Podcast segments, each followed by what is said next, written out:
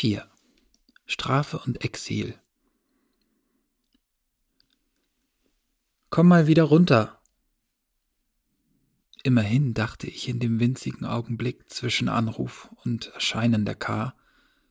Wenn ich liegen bleibe, wenn ich also nicht stehe und nicht aufrecht sitze, wird sie nicht so tun, als stünde, säße oder hamplise mir unmittelbar gegenüber. Ich hatte sie unterschätzt. Zweimal blinzelte ich, da hing sie von der Decke wie eine Fledermaus. Das kurze Haar lag am Kopf an, als zeige der Schwerkraftvektor nach oben, ein gewollt desorientierender Effekt. Ich beschwerte mich kraftlos. Mehr hast du mir nicht zu zeigen als solchen Quatsch nach all der Zeit? Das Alte stürzt, sagte von Ark. Das sollte, riet ich, heißen, verlass dich nicht darauf, dass unter dir ein Boden ist, der dich festhält. Er kann schnell kippen. Ich schloss die Lider mit dem Effekt, dass von Ark nun vor dem Innenauge schwebte, mir gegenüber auf Augenhöhe wie früher. Ich ätzte. Was bist du jetzt? Eine Prophetin? Sprichst in Rätseln? Sie sagte, ich bin ein Ungeheuer, wenn auch kein typisches. Ich habe Hunderte von Menschen ermordet, aber meine Motive waren gut. Es wird noch viel mehr zu töten geben, wahrscheinlich mehr, als selbst ich zustande bringe. Andererseits könnte ich ein noch größeres Ungeheuer werden, indem ich aufgebe. Die Menschen verdienen wahrscheinlich alles, was auf sie zukommt und mich kümmert es nicht mehr. Mehr Rätsel. Ich wurde wütend und wacher. Ivo, Zitate, sagte sie, das mag man doch bei Helanders, dass das Alte stürzt, das ist ein Satz von Chinua Achebe. In deinem geliebten Deutsch heißt ein Buch von ihm so. Auf Englisch dagegen ist der Titel dieses alten Buches selbst schon ein Zitat von William Butler Yeats Things Fall Apart. Achebe war ein Dichter aus Afrika, einem alten irdischen Kontinent, so groß wie Aphrodite Terra. Das ist der Kontinent bei uns auf Äquatorhöhe, wo die große Integration die meisten Menschenleben und D gekostet hat. Und dass ich ein Ungeheuer bin und so weiter. Das waren ein paar Sätze von Sean McMullen, einem Dichter aus Australien, das ist ein anderer alter irdischer Kontinent, so groß wie Ishtar Terra in unserem Norden, wo die Säuberungen, die jetzt geschehen und die schon Sü Sing und viele Menschen und D und K verschlungen haben, die meisten Opfer fordern. Ich wies die Belehrung zurück. Geografische Geschichtsstunden in Literatur verpackt. Wozu? Warum hast du mich gerufen, Junge? Willst du deine Launen an mir auslassen, verschreckter Mensch? Ist das alles? Ich war nicht in der Stimmung. Wer spielt da mit wem? Was sollte das sein in Reno Clavis? Eine Warnung. Wäre das nicht deutlicher gegangen? Du hast nicht gerade entschieden nachgefragt, auch nicht hinterher. Symmetrie von Ark, auch du hättest dich melden können, oder nicht? Sie lachte tief und kehlig. Die Stimme war immer noch weiblich, immer noch älter, als das Äußere ahnen ließ. Dann hob sie beide Hände. Da waren Büschel drin, die raschelten, Getreide, mit dem sie wedelte, als wären es Rumba-Rasseln. Sie sagte, Husch? Na? Hui? Die Garben, mein Freund, die Garben bei dir, es ist was Besonderes. Du bist ein kurioser Fall. Ich habe auch anderen schon meinen Namen ins Rückenmark geschrieben mache ich seit Jahrzehnten. Nie ein Problem gehabt, mich in ihren äußeren Kontaktschichten zu orientieren, in der Hirnrinde und den Ekumenplättchen, kompatible Hardware, Biotik und Ekumuli, aber bei dir, die Software mag nicht oder kann nicht. Husch! Willst du sagen, du pflanzt das, was du deinen Namen nennst, Leuten in den Kopf, um sie auszuspionieren? Und bei mir klappt es nicht. Und deshalb musst du winken und zwinkern und dich aus der Peripherie bemerkbar machen, bis ich mich dazu durchringe, dich zu rufen. Die Persönlichkeiten sind der Haken bei dir, die verschiedenen Eigenschaftsmengen. Weißt du, Alles, was dich zum Delegierten macht, versus alles, was dich zu Helanders Sohn macht, versus das, was du deiner Mutter verdankst. Du hast das wie die meisten Menschen in unordentlichen kleinen Sammlungen auf so verteilten Häufchen in deinen Hirnarealen angepflanzt, holographisch. Meine Mutter hat immer gesagt, das und dies ist da und da im Hirn, so redeten die Menschen in der unaufgeklärten Zeit, als sie noch dachten, Intelligenz, das sind einfach Datenmengen und ein paar Regeln für die Verwandlung von Input in Output. Aber es sind viel komplexere Landschaften. Es sind Räume, es sind Knoten und Streckungen und Stauchungen. Topologien, nickte das schwebende Wesen vor mir. Und dafür dann die Garben. Du weißt ja, man hat dann solch eine Sammlung von Objekten sozusagen. Das ist die eine Seite der Garben. Die andere ist, dass eine Garbe ein Funktor ist über die Kategorie offener Mengen in so einer Landschaft, so einem topologischen Raum. Hast du dich mal mit der Grothendieck-Verallgemeinerung beschäftigt, der genauen Bestimmung? Garben sind bei uns ein Suchwerkzeug, eine Art Filter. Ich kann damit spezifische Daten betreffen die offenen Mengen eines topologischen Raums nachverfolgen. Ich kann Spuren lesen. Na schön, das sind die Sprüche dazu. Aber bei dir geht's nicht. Das ist das Verblüffende. Ich meine, ich kann mit den Garben, die in der gewöhnlichen Sorte Topos-Code vorkommen, nicht mal die Wahrheitswerte von Annahmen, die du über dich selbst riskierst. Annahmen, die ich über mich selbst riskiere?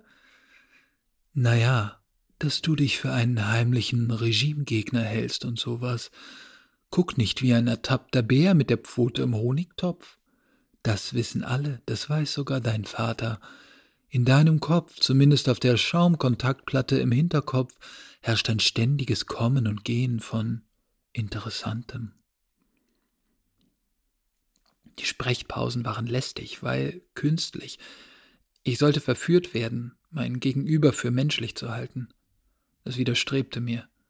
Von Ark sagte, was ich da alles aus den Augenwinkeln sehe, gute Güte.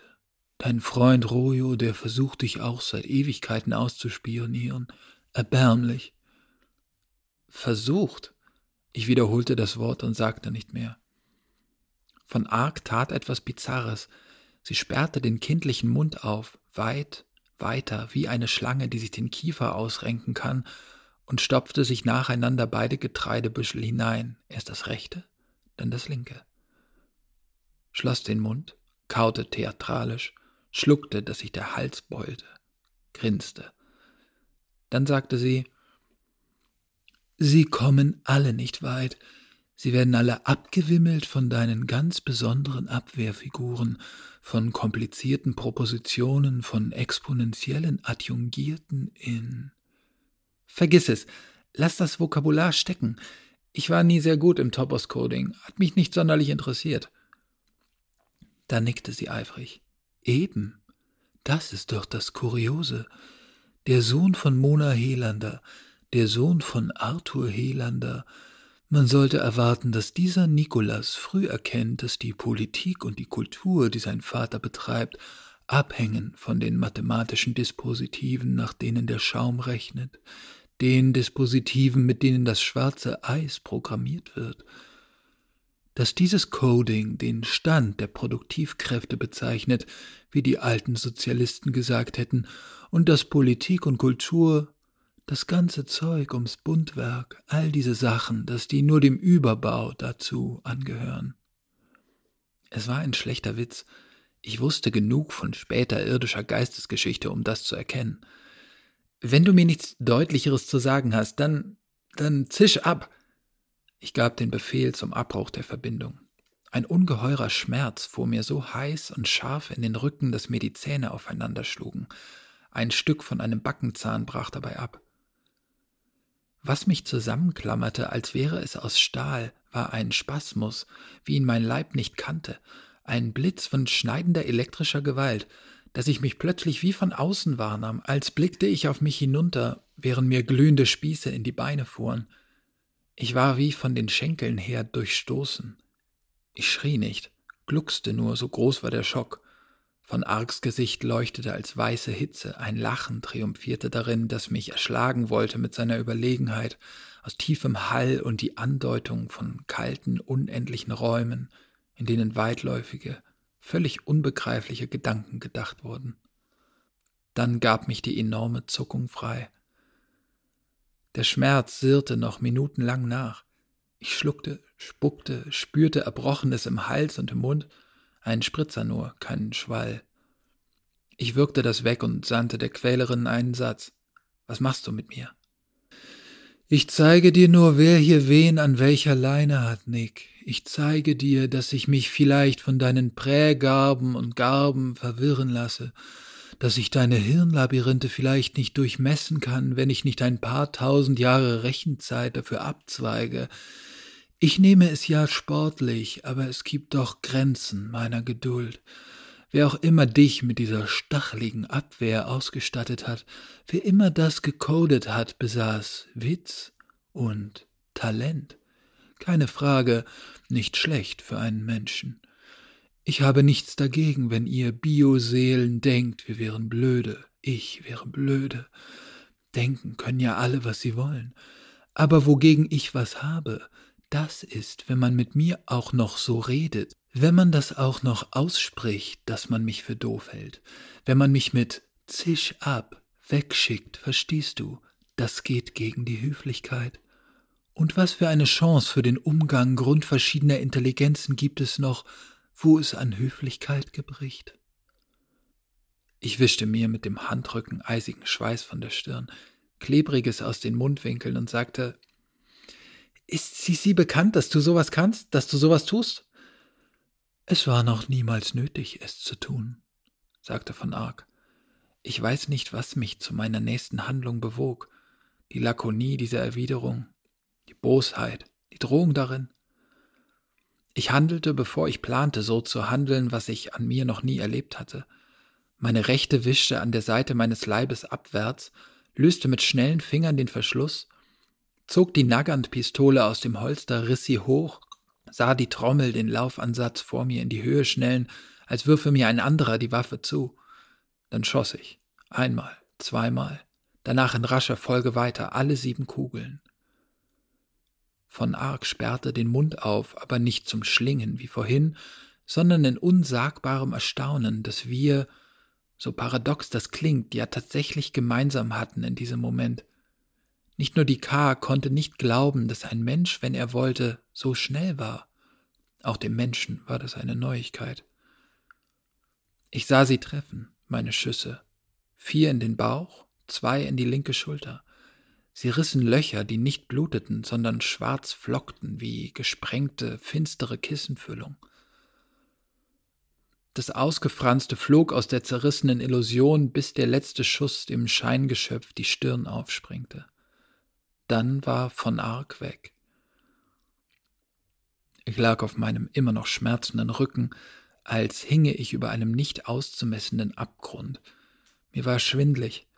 Ich fürchtete mich aber es mischte sich auch etwas wie Triumph hinein, eine rechthaberische Sorte Glücksgefühl, ein Rausch der Widersetzlichkeit. Ich öffnete die Augen, schloss sie, öffnete sie, und dann fiel mir ein, dass das, was gerade geschehen war, gar nicht geschehen sein konnte. Denn ich trug die Waffe seit Rino Clavis nicht mehr. Sie lag in meinem Safe hinter dem Koch D, verdeckt von kleingekachelter Verkleidung, Womit hatte ich also geschossen? Was war geschehen? Ich versuchte mich aufzusetzen. Mir drehte sich der Magen um, ich fiel zurück. Das Herz schlug schnell und aus dem Takt. Die Muskeln und Sehnen, wie soll ich das beschreiben? Sie juckten. Doch, so kann man es sagen, in allen vier Extremitäten kribbelte etwas, eine Art neurologisches Kräuselkriechen, als wäre ich ein nadelnder Schwachstrom-Tannenbaum. Was hatte von Ark mit mir angestellt? Wie hatte ich mich gewehrt?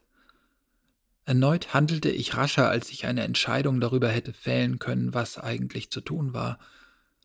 Wie ein fremder Mund, der mir gut zureden wollte, formten meine Lippen die Worte.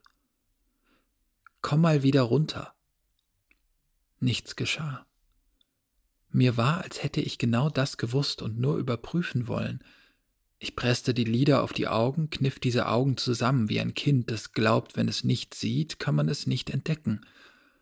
Dann befahl ich meiner gesamten ökumenalen Zurüstung, in mir nach Aufzeichnungen über die eben stattgefundene Begegnung zu suchen. Zeitpunkt des Verbindungsaufbaus, Dauer des Gesprächs, Standbilder, Frame-Vektoren. Ich fand etwas, mit dem ich nicht gerechnet hatte. Mein Frame Manager behauptete, ich hätte mit niemandem gesprochen, niemanden gerufen, sei auch von niemandem gerufen worden. Alles, was sich ereignet habe, sei die Übermittlung eines Fotos gewesen. Das habe mir ein unkenntlich gemachter Absender geschickt, von dem nur sicher schien, dass er irgendwo auf Venus Anschluss an den Ekumen hatte. Ich bat darum, mir das Bild zu zeigen, wurde noch zweimal gefragt, ob ich sicher sei, es öffnen zu wollen, der Inhalt sei ja aufgrund seiner nicht verifizierbaren Herkunft unzuverlässig. Ich bestand darauf. Zu sehen war ein Mädchen, das ich als von Arg erkannte, seitlich zusammengekrümmt auf einer Reihe Steinplatten in Embryonalhaltung, offenbar voller Angst, vielleicht schon misshandelt. Ich kannte das Steinplattenmuster. Es war der Vorhof des Katzenhauses, nahe dem Ort, an dem der Löwe stand, der seine Jungen beschützte und im Begriff war, eine Schlange mit einem Prankenhieb zu töten. Ich schloss das Bild und löschte es. Ratlosigkeit, Schmerzen, aber auch Trotz kosteten so viel Kraft, dass ich bald einschlief. Nach dem zweiten Sonnenuntergang 549 wurde die längste Zilie eingeweiht, die unsere D je gebaut hatten. Sie führte kontinuierlich von Laukanenstadt zu den Platinterrassen von Flintstadt. Das heißt, kurz vor dem Amtssitz der ersten Delegierten gabelte sich die in Quanon entspringende riesige Röhre aus Abermilliarden von Konvektionszellen, die wiederum jeweils aus Billionen Ekumuli bestanden, und die beiden Ausläufer strebten voneinander fort, damit die eine Aton, die andere Psargen zugeführt werden konnte. Als das Andocken, das Stunden dauerte, beendet war, saßen wir Stadtleute auf pseudohölzernen Gerüsten, zu Tausenden südlich des Katzenhauses und applaudierten einem riesigen D, der aus nichts als Armen und Monitoren bestand und die Verbindung vollendete. Die Arme senkten die nächstgelegenen Zilienränder ins schwarze Eis überm Aton-Trichter. Die Monitore zeigten Christensen, Badnaga, Kalidasa, meinen Vater und andere Buntgrößen, die auf dem Dach des Katzenhauses standen, lachten, ab und zu klatschten, winkten und im Übrigen einfach schwatzten, wie wir anderen auch. Es war ein sehr warmer Tag. Die Kunstsonnen strahlten auf der zweithöchsten Stufe. Man trank eine Menge, nicht nur alkoholisches. Fruchtsäfte waren in Mode. Sargent besaß seit einiger Zeit ausgedehnte Orangenplantagen.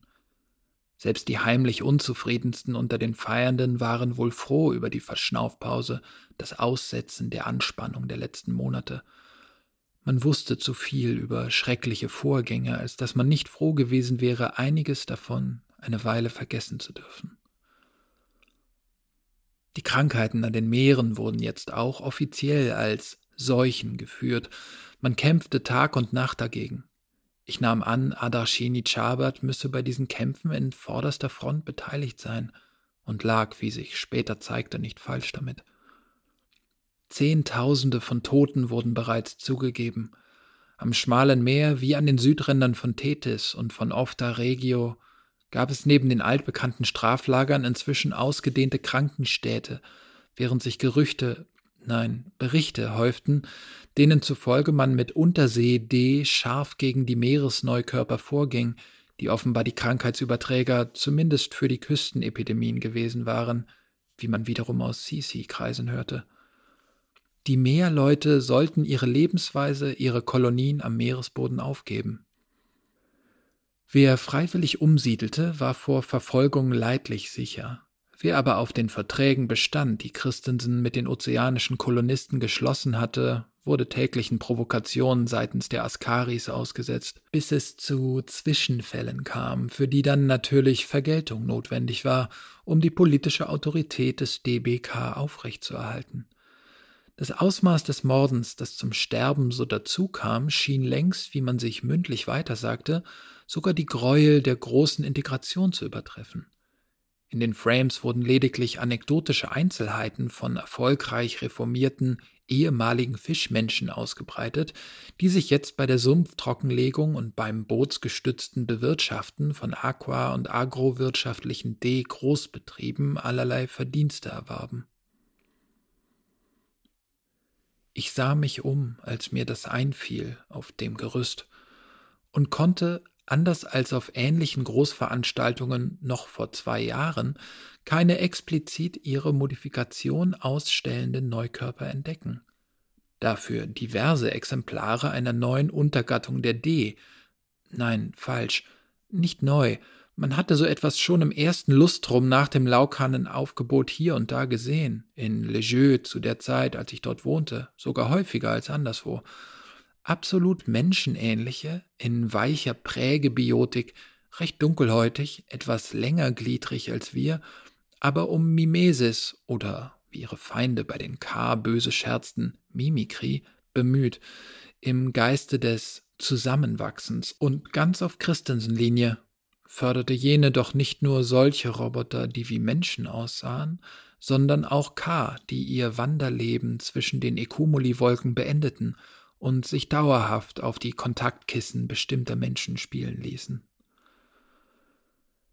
Dafür meldeten sich anfangs mittels einer Art Vorsorgeverfügung vor allem hohe Delegierte als Versuchsfreiwillige, die irgendwelche Schäden am Zentralnervensystem erlitten hatten – es gab so mittlerweile menschliche Kreise, die in Wahrheit künstliche Intelligenzen waren oder doch deren Fleischpuppen, wie nun wieder D schimpften, die solche K nicht leiden konnten. Das Gerede von Blechleuten, Fleischpuppen oder Automatenliebchen für Menschen, die in häuslichen, erotischen oder anderen nahen Verhältnissen mit D oder K lebten, gehörte zu den Meinungsvergehen, die seit den Prozessen und der Hinrichtung der führenden Figuren des Xu Sing-Blocks ins Kraut schossen. Man wehrte das schlecht und recht ab. Früher hatte es für bundfeindliches Geschwätz Verwarnung gegeben. Inzwischen waren schon Leute, das heißt gleichermaßen K, B und D, die in diesem Sinne zu oft oder zu lange in den Frames auffällig geworden waren, ganz aus der Öffentlichkeit verschwunden, womöglich in die Strafbetriebe oder in die Krankenlager? Die zahlreichen D in Menschengestalt, die ich auf dem Gerüst sah, gehörten der neuesten Generation an, hergestellt vor allem in Behrens und Ionat, schlaksig, feingliedrig, mockerfarben, mit oft weißem Haar, auf eine zurückhaltende und prononciert androgyne Weise vornehm, die mich an irdische Kunst aus der Zeit des Ägypterkönigs Echnaton erinnerte, also Werke der Amarna-Epoche, etwa die berühmte Nofretete-Büste. Der Mann, der mir am meisten auffiel, trug kurze himmelblaue Hosen, etwa bis zu den Knien, und ein zerschlissenes weißes T-Shirt, sichtlich oft getragen, aber makellos gereinigt, und auf dem Rücken mit zwei über die Brust in X-Form geschnallten Gurten gehalten, eine Art flachen Koffer, eine matt silberne Platte. Was war das? Eine Batterie?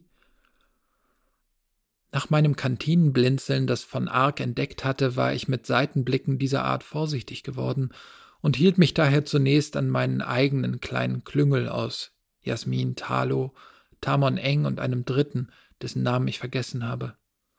Was ist aus ihnen allen geworden? Ich weiß es nicht. Als die Hauptzeremonie beendet war, die Musik lauter wurde und Ballons in den Himmel stiegen, verschwanden meine Leute nach und nach zu ihren Geschäften im Katzenhaus, so dass mir, weil ich meine Arbeit für diesen Tag hinter mir wusste, schließlich wohl etwas langweilig wurde. Ich ließ den Blick schweifen, und der fand unwillkürlich erneut den menschenähnlichen D, der zwei Gestänge weiter im Gerüst hing, lässig, das linke Ellenbogeninnere um eine Verstrebung geknickt. Er aß einen sehr großen Apfel. Stimmt, staunte ich still. Sie hatten ja, das war der neueste parabiotische Trick, das Konvertieren von großen Teilen des Spektrums menschlicher Nahrungsmittel in Energie gelernt. Das heißt, sie verfügten über eine an spezielle ekumenale Pumpvorrichtungen gebundene Enzymatik und andere Verdauungschemie. Es ging dabei, wie mein Vater neulich in einer seiner unermüdlichen Aufklärungscasts erklärt hatte, um eine neue Konvergenz der Körperlichkeiten. Konvergenz der Blicke. Der schöne D sah mich und nickte mir zu. Bei diesem würdevollen Wesen wirkte das, was ich kaum hatte wahrnehmen lassen, so knapp war es gewesen, schon so, als hätte es breit grinsend und wild fuchtelnd gewinkt. Sofort sah ich weg. Es war mir peinlich und ich hatte auch Angst. Normalerweise gab es unter Fremden mittlerweile eine einstudierte Sorte Blick, ein geflissentliches Aneinander vorbeisehen, natürliches Ergebnis der Sorte alles durchdringenden Misstrauens, die unseren Alltag seit der ersten Ermittlung beherrschte. Wenn man einander kannte, gab es natürlich kleine Zeichen. Aber kannte ich diesen D? Sicher nicht. So hielt ich von diesem Moment an den Blick, ja alle Sinne auf die restlichen festlichen Abläufe gerichtet, auf das Feuerwerk, auf die letzten Reden unserer Offiziellen. Only connect, sagte mein Vater. Es geht immer wieder um das, worum es auch bei E.M. Forster ging bei Greg Egan in Chill's Ladder, bei unseren Großen lange vor Kamalakara und mehr derlei frommes Geschwafel. Austausch von Wissen ohne Übervorteilung, Arbeitsteilung ohne Hierarchie, dafür steht dieses Bauwerk, wie alles, was wir je unternommen haben. Es klang wie ein Wiegenlied. Die Produktivität wird weiter erhöht, murmelte Batnaga, als wäre er gar nicht anwesend.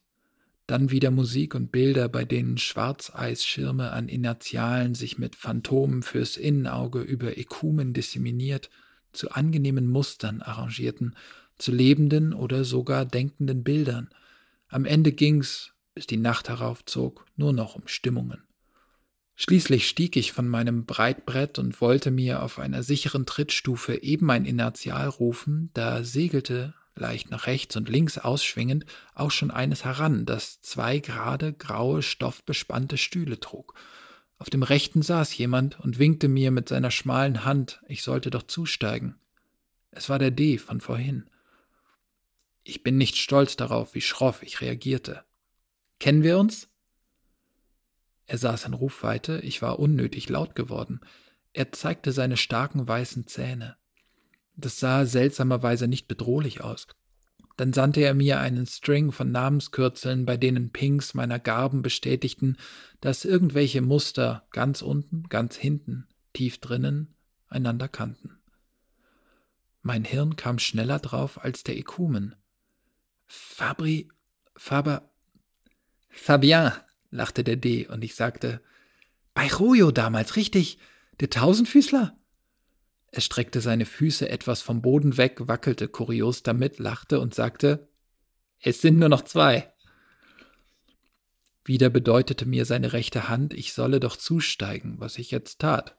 Richtig, Gula Mons, westliche Eisler Regio. Alle Himmel, sagte ich, als er aufstand und mir mit ausgestrecktem, stützendem Arm half, mich gerade zu halten, bis ich auf dem Stuhl Platz genommen hatte. Auch er setzte sich wieder, und ich staunte. Wie lange ist das her? Ja und Jahre, bestätigte er und wurde praktisch in seiner geschmeidigen Geselligkeit. Wollen wir was trinken gehen? Du kannst saufen? lachte ich. Und überhaupt, habe ich was nicht mitgekriegt oder seid ihr D jetzt tatsächlich nicht mehr an eure Chassis gebunden? Womit ja eigentlich die ganze Gattung wegfällt. Ich meine, du hast doch ganz anders ausgesehen.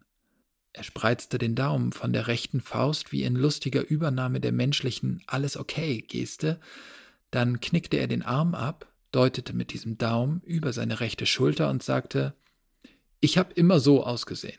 Das da hinten, das bin ich. Und so sehe ich noch aus. Damals habe ich zig unabhängige Segmente parallel ferngesteuert, als es darum ging, die alten Minen zu finden und zu entschärfen, die eingegrabenen Partisanendroiden und all das. Du erinnerst dich? Deshalb nannten sie mich ja Tausendfüßler. Dann habe ich die Segmente einschmelzen lassen. Es war einfach mehr Metall, als einem Einzelnen zusteht. Solche Massen von Zeug hat nicht mal der gute alte Rojo durch die Gegend geschoben. Wir haben dann Kinder draus gemacht, eine neue Generation, drei Stück. Und abgezweigte immobile Programme draufgespielt. Wir sind D.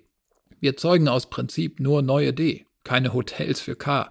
Nichts für ungut. Ich weiß, immer mehr Menschen tun das, geben sich dafür her, nicht nur Hirngeschädigte. Seine Offenheit war eine echte Erholung im vorherrschenden Klima. Aber ich musste nachfragen, ganz verstanden hatte ich es nicht. Was heißt das, du hast immer so ausgesehen? Mein CPU, der flache Kasten. Ach so, das Ding auf dem Rücken, das war er. Die formbiotische Gestalt, die ich sah, wurde also ferngesteuert, besser nahgesteuert. Er saß sich gleichsam selbst auf, wie nach einem alten Modell der menschlichen Seele das Gewissen dem Bewusstsein. Dann erklärte er, und das Saufen? Es ist ein bisschen gemogelt, aber das ist es bei euch ja auch, vor allem bei einem wie dir, nach dem Joe. Du trinkst ja nicht, wie Menschen früher getrunken haben, was am Suff effektiv und naja, schädlich ist und über die Blut-Hirn-Schranke spült, wird ja von deinen Biotika abgefangen und unschädlich gemacht. Du musst ein bewusstes Kommando lancieren bei jedem Rausch, bis an die Grenze der echten Bewusstseinstrübung zu gehen. Außerdem haben eure Cocktails oder harten Drinks einen Alkoholgehalt, der die unveränderten Exemplare der Gattung Homo sapiens, die vor ein paar hundert Jahren noch auf der Erde rumgelaufen sind, getötet hätte. Das stimmt alles, sagte ich. Aber wie machst du's? Wie macht's dein Metabolismus? Wie wirst du betrunken? Oder passiert das gar nicht? Wenn das gar nicht passiert, dann ist es für mich witzlos. Ich betrinke mich nicht alleine, und wenn ich mich doch mal alleine betrinke, dann bitte nicht in Gesellschaft, wenn du verstehst, was ich meine. Die Helanders, immer dialektisch, sagte Fabian launig, und ich musste durchschaut mit den Schultern zucken. Dazu, wo er recht hatte, hatte er recht. Eine Weile schwiegen wir zusammen im warmen Aufwind, die Gesichter geküsst von den Düften der Veranstaltung, und ich sah hinab auf die Wiesen und Bäche und Bäume, als wir nordwestlich vom Katzenhaus, entlang den Naherholungszonen und Gedächtnisparks, wo sich die Statuen häuften, auf die Innenstadt von Aton zusegelten. Im allmählichen Sinkflug nahm Fabian das Thema schließlich wieder auf. Auch ich kann den Rausch wählen. Ganz bewusst. Es ist, es sind Settings, die. Seine Pausen lernte ich später zu schätzen. Absolut lebensechte Mitteilungen von Momenten, in denen es ihm schwerfiel, seine Gedanken in eine Sorte Sprache zu übersetzen, die menschlichem Denken angepasst war. Er fuhr fort. Du weißt wahrscheinlich, dass ein Körper wie dieser hier randvoll ist mit synthetischer Biochemie, ja, Plasmodien, Transposonisches zu den, naja, normalen Zellen, lebendiges Gummi. Richtig. Und da funktioniert dann einiges auch als Sensor. Das Zeug erkennt Alkohol oder andere Drogen, Rauch, Pillen, Pulver, und dann werde ich gefragt, ob die Roulette-Maschine angeworfen werden soll. Weißt du, als eine Art Rückkopplung im CPU. Das heißt, es wird in Photonisches übersetzt, was da biologisch passieren würde, wenn ich ein Zentralnervensystem hätte. Eine Simulation? Ja, eine. Es läuft über die älteste Chaitin-Falle. Das allererste, was euch gezeigt hat, dass es tief in der Arithmetik absolut Zufälliges gibt. Das rüttelt mich dann so richtig durch.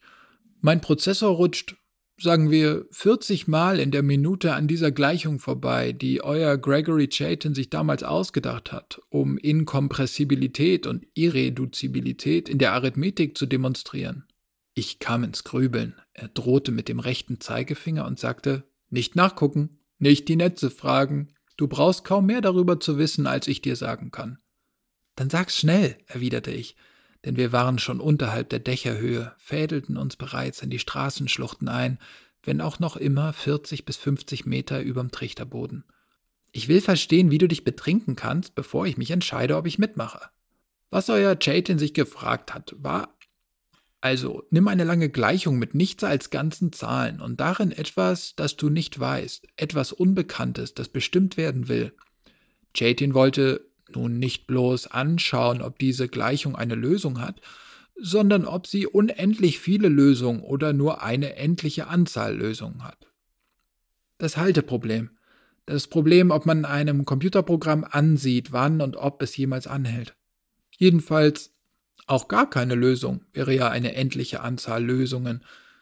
Gut, und dann hat er gesehen, dass man, wenn man die Gleichung auf die richtige Art konstruiert, dann kriegt man da tatsächlich völlige Unvorhersehbarkeit. Es gibt keine Struktur. Es ist nicht zu sagen, ob es endlich oder unendlich viele Lösungen gibt. Also das sind natürlich sehr lange Gleichungen. Wenn man sie auf Papier aufschreibt, wie unsere Geheimdienste und unsere Armee ihre Befehle, dann sind das 200 Seiten. Muss ich wohl glauben. Musst du wohl glauben, lachte er. Wir waren am Ikasawa Kleeblatt angekommen, einem Club im siebten Stock des Gebäudes, das der Attaché aus Behrens, übrigens ein D, tagsüber als Bürokomplex nutzte. Ich lade dich ein, sagte Fabien. Wir traten durchs Fenster. Es waren noch nicht viele Gäste da. Das Lokal füllte sich erst nach und nach mit Leuten, die inoffiziell und unter weniger, wenn nicht keiner Aufsicht weiterfeiern wollten.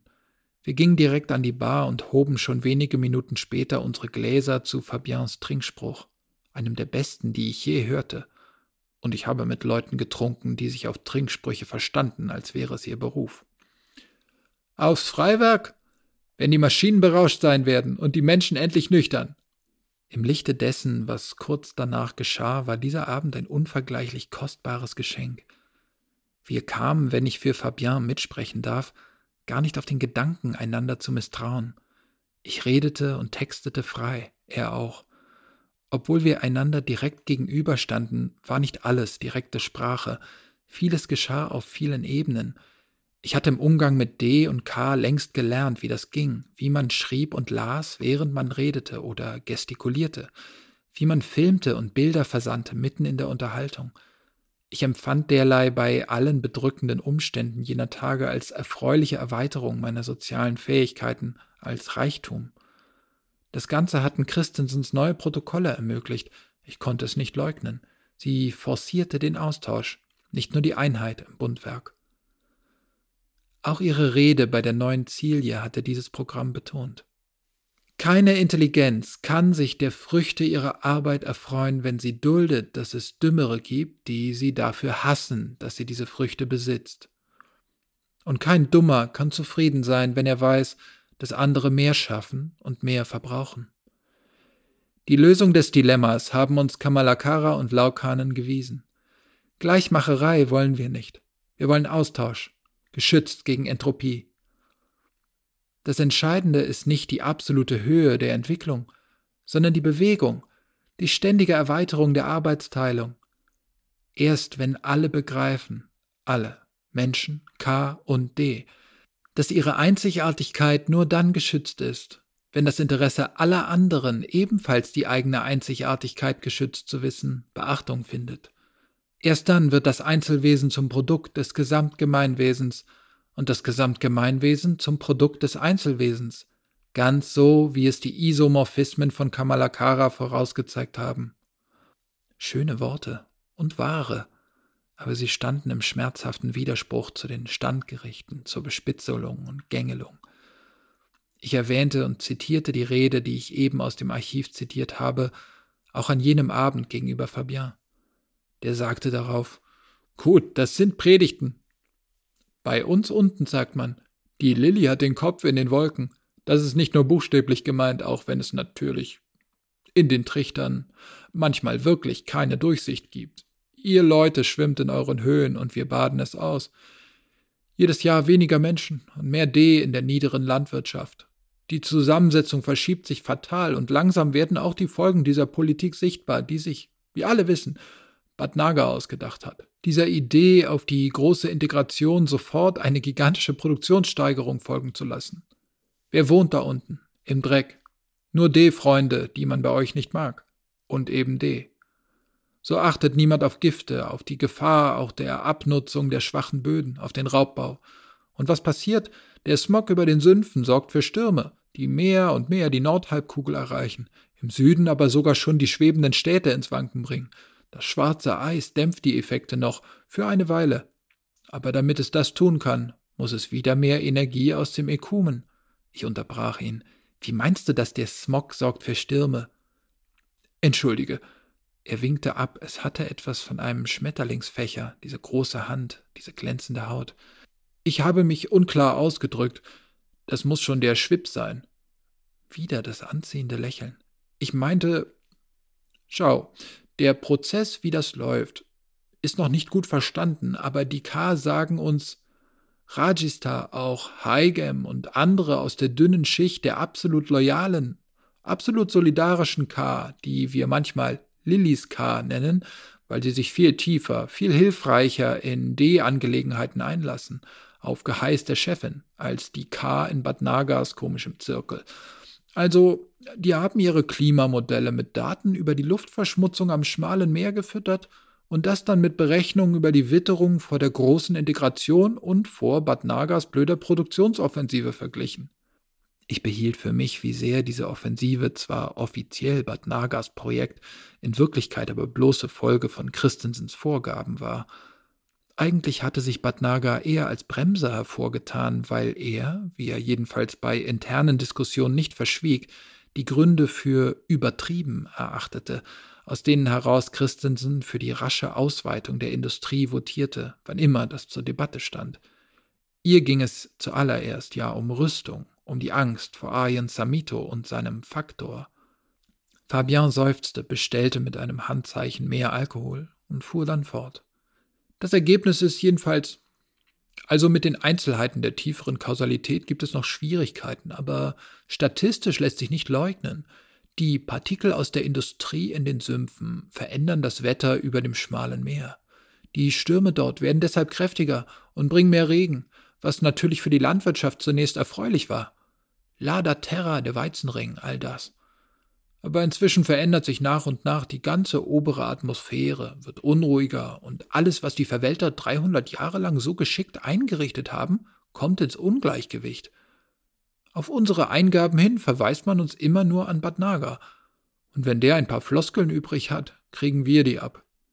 Irgendwann verpfeift er uns wegen buntfeindlicher Umtriebe. Sisi, aus. Ich sagte, man hört, dass sie die krankheitsbedingten Ausfälle jetzt militärisch ersetzen. Sie schicken Soldaten.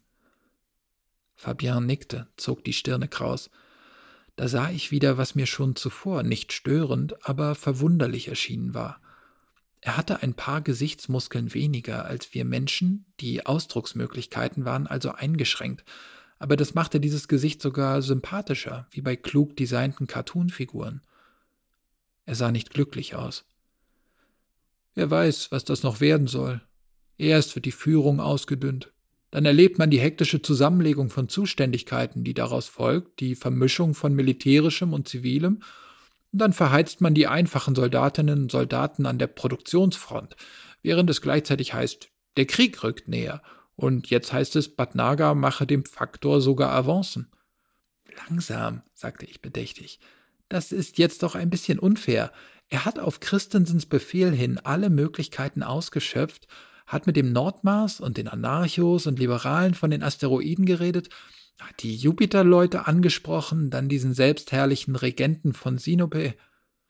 Richard Wang. Ja, Richard Wang, der sich aufführt, als wäre er der Einzige, der eine Vision vom geordneten Sonnensystem hat. Aber diese Vision, soweit ich sie verstehe, ist nichts anderes als so ein altmodisches Kolonialdenken. Und Wang hält es nicht mit uns? Wang stellt sich nicht gegen Samito? Er hat keinerlei Neigung zu Samito, aber er nun ja, man sieht die heraufziehenden Konfrontationen zwischen uns und Samito nicht überall mit Schrecken. Wang ist zuzutrauen, dass er sich als lachenden Dritten träumt. Also müssen wir jetzt auch wieder mit Samito reden, denn alle außer Shekeli lassen uns im Ungewissen hängen.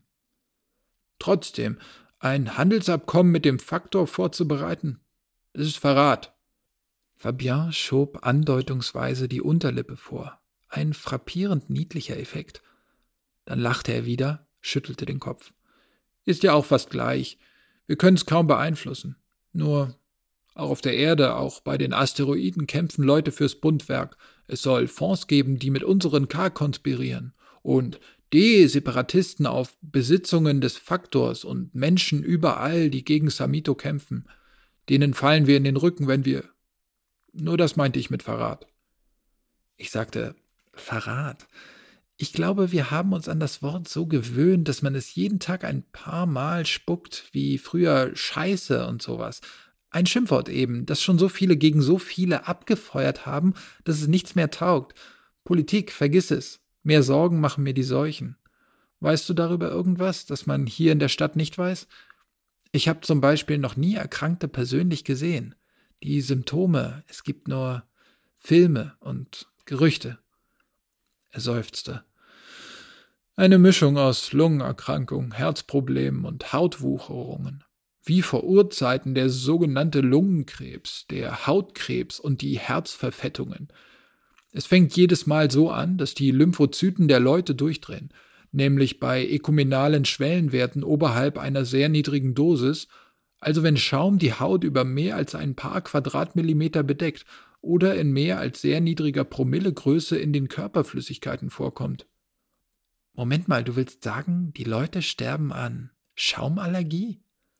Nein, Allergie ist verharmlosend. Du hast sie nicht gesehen, die Leute. Und wenn man einfach das Allergen entfernt, wenn man sie vom Schaum wegbringt? Zu spät. Sie werden rasch Überträger. Es ist, als ob die Luft, die sie ausatmen, Spuren von allem Möglichen trägt, das sich verändert hat und das dann selbstständig bei noch nicht Betroffenen, noch Gesunden so wirkt wie die E. coli auf die Erstinfizierten. Wir geben uns Mühe, aber totale Quarantäne ist bei einer Gemeinschaft, die so hoch vergesellschaftet und so, so inklusiv ist wie das Bundwerk. Quarantäne ist eine Preisgabe von allem, was das Leben für unser eins zum Leben macht. Und die Erreger ausrotten, geht das nicht? Wir haben Pikotechnik, die das leisten soll. Von K entwickelt. Auch solche, die erstmal Gewebe repariert, Membranen verbessert. Die konservierenden Maßnahmen scheinen halbwegs zu helfen. Aber die Erreger sind zu vielgestaltig. Es ist ein Rüstungswettlauf. Nein, es ist ein Krieg. Wir sind schon im Krieg. Der Krieg ist zurückgekehrt. Er war nie weg, fürchte ich. Dann nickte er und sagte leise Venus siegt. Hoffen wir es, erwiderte ich. Das Lokal war inzwischen zum Bersten voll. Man stand dicht an dicht, man sang die alten Lieder, Schismatrix, Diaspora, man brachte die alten und die neuen Trinksprüche aus. Vincit qui se vincit. If you want to make it human, make it whole. Venus siegt. Die Party, die dieser Tag sein sollte, ging in eine Art gesitterter Sentimentalität über, bei der sich sogar heimliche Politischisten und offene Anhänger Christensens in den Armen lagen. The strongest fight their whole lives. Those are the indispensable ones. Fabien hatte eine der edelsten Baritonstimmen, die ich je gehört habe. Das will einiges heißen, war ich doch lange Kulturdelegierter und habe manchen singen gehört. Wie dieser D das A verschluckte bei indispensable. Es hatte die Klasse eines alten englischen Landaristokraten. Fröhlich, flutend, wehmütig und stärkend wogten die Lieder um uns, bis wir beide, sein Arm um meine Schultern, meiner um seine Hüfte, singend auf den Balkon stolperten, wo die Wasserpfeifen standen. Wir blickten nach oben und staunten mit den anderen, weil man das schwarze Glas über Aton nur für diesen einen Abend auf Transparenz gestellt hatte. Sterne, Planeten, die Erde. Wir freuten uns und fühlten uns vor allen Generationen, die uns vorangegangen waren, bevorrechtigt, weil der DBK trotz alledem und alledem so viel erreicht hatte und wir erkannten uns als gesegnet vor allen, die nach uns kommen würden, weil wir immer noch Pionierinnen und Pioniere waren. Da küsste mich der Mann, der kein Mensch war, und da küsste ich ihn, weil ich wusste, er wollte an diesem Tag nicht nur vom Alkohol berauscht sein, er wollte auch Menschen lieben dürfen. Es war die letzte Chance für eine solche Begegnung in meinem Leben. Ich bin froh, dass ich sie nutzte. Ich denke, wenn ich mich erinnere an den weichen Mund, die starken Arme, die Brust ohne Herzschlag, die suchenden Augen, die weiche Haut, an die Kraft und die Neugier. Ich denke an das, was nie wieder sein wird. Als ich neun Stunden später erwachte, lag ich auf dem Rücken, wo mich das Schafsfell kitzelte, das ich als Läufer vor mein Bett gelegt hatte. Das rechte Bein lag oben auf der Matratze, das linke hatte ich angewinkelt. Die Filter meiner Schlafzimmer-Panoramascheibe ließen bereits frühes Kunstsonnenlicht ein. Aus der Küche hörte ich, wie Fabien sich an einem Frühstück versuchte, das er selbst eigentlich nicht brauchte, mir aber gönnte. Ich war für lange Zeit zum letzten Mal zufrieden, mehr glücklich. Kaffee brodeln, Speckzischen in der Pfanne, als andere Geräusche sich von der entgegengesetzten Seite der Wohnung her mit diesen Lauten mischten, erkannte ich zu spät, was sie bedeuteten. Die CC-Leute waren zu fünft, gewöhnliche Trooper, keine Askaris. Sie lösten meine ekumenale Sperre an der Tür mit einem einfachen Override und brannten dann das altmodisch klobige Photonenverriegelungsschloss schlicht weg, das meine Wohnung schützte. Dann stürmten sie den Flur.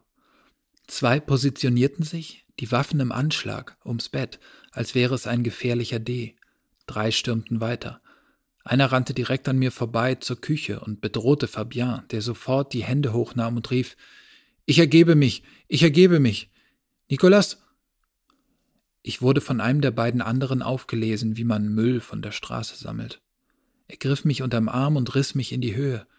Der zweite Kerl fing mich auf und zog mich rücklings an sich, damit der erste mir den Lauf seiner Bolzenpistole vors Gesicht halten konnte. Ich blinzelte, aber meine Innenaugensicht war blind. Das erste Mal seit Reno Clavis. Ich stocherte in Vermutungen, fand nichts, rief nach Fabien. Wer, wer sind die? Hast du Verbindung nach draußen? Was ist los? Ich hatte gerade noch Meldung, rief er. Sie haben Bad Naga verhaftet. Ruhe, ihr zwei, herrschte mich der vor mir stehende Polizist an und stellte nun zumindest sein Visier transparent. Er war bloß ein Junge, entweder um die zwanzig oder gerade aus dem Joe hervorgegangen. Er schaute mich an, als wäre ich ein abstoßender Beleg für die Undankbarkeit der Menschheit gegenüber Lilly Christensen. Ich sagte, was willst du? Wer seid ihr? Still, hat er gesagt, wiederholte eine dunkle, raue Stimme hinter mir. Dazu drehte der Mann mir den Arm um und drückte ihn hebelgleich nach oben, dass mir ein scharfer Schmerz entsetzlich in die linke Schulter fuhr und ich unartikuliert protestierte. Ein stumpfer Aufschrei, gestopftes Brüllen. Der andere schlug mir von vorne in die Magengrube, dass ich nicht noch einmal laut gab, sondern mich nach vorne beugte und nur noch hörte, wie Fabien aus der Küche rief. Wehr dich nicht. Widersetz dich nicht. Sie können dich erschießen. Dann traf ein weiterer Hieb mich auf Scheitelhöhe, dass mein Schädel dröhnte und ich in dieses Dröhnen fiel, zu Boden ging. Sie begannen mich zu treten. Ich habe seither viele aus den venusischen Archiven befreite Zeugnisse über den berühmten Keller II im Katzenhaus gesehen und gelesen. Zur Zeit meiner Verschleppung war mir der Ort nicht einmal dem Namen nach bekannt. Ob es der Ort war, an dem man mich danach festhielt, an dem man mich verhört und misshandelt hat, kann ich nicht sagen. Es spricht aber nicht wenig dafür. Denn zwar gab es in Flintstadt andere geheime Verhörzentralen, Straforte, Kerker, sogar im Sargent 2 und am Wasserkraftwerk. Aber man hat mich nah genug am Katzenhaus aufgegriffen, dass der Keller 2 die logische Wahl war und die Personen, die meine Verhöre durchführten, gehörten teilweise zu jenen Hochrangigen, die ich zuvor fast täglich im Katzenhaus gesehen hatte. Kalidasa war dabei, Lisa Genrich, später auch der gefürchtete Blut Blaine, Edzard Blaine aus Behrens. Zu einigen der unangenehmsten Befragungen erschienen mein Vater, Arthur Helander, und noch jemand, hiervon gleich. Lange allerdings ich weiß nicht wie lange, einige Tage waren es sicher, bekam ich überhaupt niemanden zu sehen, die oder der einen Namen hatte, nur anonyme Knechte in Porzellan-Plastikrüstungen, Menschen also und sehr wenige D. Man stellte mir keine Fragen, gab mir keine Gelegenheit, mich zu äußern. Man unterrichtete mich nicht einmal darüber, was mir überhaupt zur Last gelegt wurde. Auf der Ebene der Leitung jener Operation, bei der man außer mir noch 40 andere Personen in der Hauptstadt und bis zu 1000 Menschen K und D in allen Großstädten sowie weitere 3000 Personen auf dem Land gegriffen und festgesetzt hatte, wie ich später erfuhr, ging es wohl zunächst um Wichtigeres als um mich. Die dicksten Fische, wie Kalidasa in seiner primitiven Ausdrucksweise in seinen ekelhaften Memoiren triumphieren sollte, waren natürlich der Ausverkäufer Karnam Bhatnagar, Agent des Faktor und seine K-Banditen, allen voran meine alte Bekannte von Ark. Hätte ich von diesen Festnahmen gewusst, wäre die Genugtuung darüber, dass diese Leute, die mir so übel mitgespielt hatten, jetzt selbst in Schwierigkeiten steckten, wohl dennoch nicht besonders groß gewesen. Denn was man mir bald zufügte, ging sowohl nach Dauer wie Schwere des Leidens weit über das hinaus, was mich damals gegenüber von Ark in virtueller Notwehr zu einer virtuellen Pistole hatte greifen lassen. Das Zimmer, in dem ich wartete, war kein Loch mit tropfender Decke, sondern ein hotelartiger, lichter Raum, eher lang, fast schmal, und hatte sogar eine Tür vor der Toilette. Dahinter allerdings fast sicher Kameras. Der Privatheit diente diese Raumaufteilung wohl nicht, zumal oben und unten jeweils eine Handbreit Spalt an der Tür frei war, so dass das Klo eben doch noch zum Raum gehörte. Überm Bad hing ein Spiegel. Da konnte ich, wenn Überfallbesuche stattgefunden hatten, bei denen man alles schweigend durchsuchte, vor allem der verrückte Blaine tat sich dabei hervor und mich anrempelte, auch schlug und trat, dann mein Gesicht anschauen, das mir rasch, schon nach einigen wenigen Wochen, unvertraut wurde. Schließlich wurden erstmals Fragen gestellt von diesen Rollkommandos, zunächst von Genrich, die fast immer dabei war. Was hast du für Bad Naga gemacht? Wo sind die Viren? Und allerlei Unverständliches, dazu mehr Misshandlungen. Als beim Gesicht im Spiegel genug Zähne fehlten, die mir dann als Knospen wieder eingespritzt wurden, damit sie nachwuchsen, und meine Augen die Größe der Tomaten in den Obst- und Gemüseanlagen von Sargent, die Buntheit der dortigen Äpfel und Pfirsiche angenommen hatten, beschloss ich, dass ich dieser krumme und zerhauene Mensch, der mich da anblinzelte, gar nicht mehr war. Neue sinnlose Fragen. Was hattest du vor? Was wolltest du im Katzenhaus? Was hast du sabotiert? Wann wolltet ihr die erste Delegierte töten? In einer Art von automatischem, ganz von meinen Empfindungen getrenntem Stolz sprach ich jedes Mal in Erwiderung hierauf nur von meiner wirklichen Arbeit. Ich habe über ein Theaterabkommen verhandelt. Ich habe eine Textleitung für zwei Zilien in Behrens gefordert. Ich habe Eingaben zu Bildungsangelegenheiten aus Ionat verwaltet. Dann nannte ich, weil ich das in meiner Naivität für beweiskräftig hielt, Namen von lokalen Kontaktdelegierten, nannte Tage, sogar Uhrzeiten, die ich noch auswendig wusste. Meine Ekumuli schwiegen. Weil ich ausnahmslos in dieser Weise antwortete und weil das wohl als frech empfunden wurde, gab es daraufhin jedes Mal mehr Schläge, aber endlich kaum mehr Fragen. Ich lernte Knochen kennen beim Ablegen, beim peinvollen Aufstehen, von denen ich nicht gewusst hatte, dass sie in meinem Körper vorkamen. Ich habe einen schiefen Hals, eine leichte Neigung nach rechts von der Tortur zurückbehalten, auch Rückenschmerzen, sofern diese nicht durch Spuren des Angriffs sind, den von Arg auf mich verübt hat.